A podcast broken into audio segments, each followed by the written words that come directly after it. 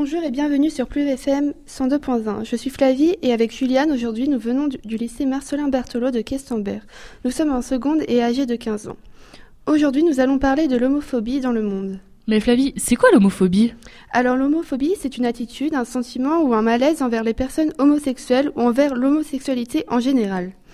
Cette attitude se traduit souvent par des réactions de rejet ou d'exclusion, par exemple des violences physiques ou même verbales. Tu connais des pays homophobes, toi, Juliane? Oui, j'ai entendu parler de la Tchétchénie. J'ai même lu un article à propos de ça. Ah oui, euh, attends, je vais te retrouver ça.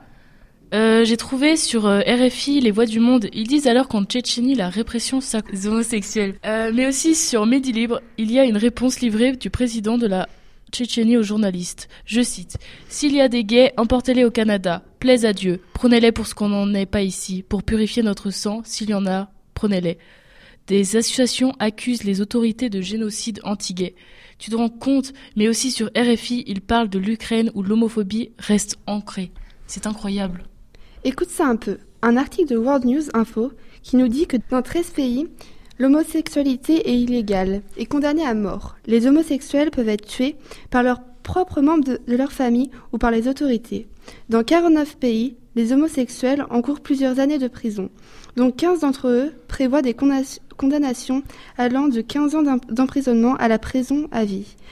Et dans environ 90 pays, l'homosexualité est complètement interdite, dans toutes ses formes.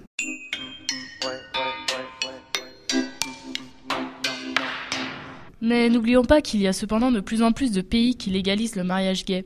Par exemple, la Finlande est le dernier. Elle a rejoint le club des 22 pays qui reconnaissent l'union de deux personnes de même sexe. La France en fait partie depuis 2013. Mais la reconnaissance légale de leurs droits n'est pas synonyme de tranquillité pour les homosexuels. Les actes anti-gays progressent de 20% depuis l'an dernier en France. Oui, oui, malgré la majorité des informations négatives, les personnes victimes d'homophobie peuvent se tourner vers des associations pour les aider dans leurs problèmes. Par exemple, SOS Homophobie est une association nationale de lutte contre lesbophobie, gayphobie, la biphobie et la transphobie.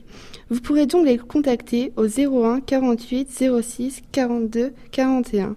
Mais n'oubliez pas qu'ils ont aussi un site internet. Mais n'oublions pas que c'est une vigilance de chacun. C'est aussi un devoir de notre part d'être prudent. N'hésitez pas à aider une personne victime d'homophobie. Merci de nous avoir écoutés.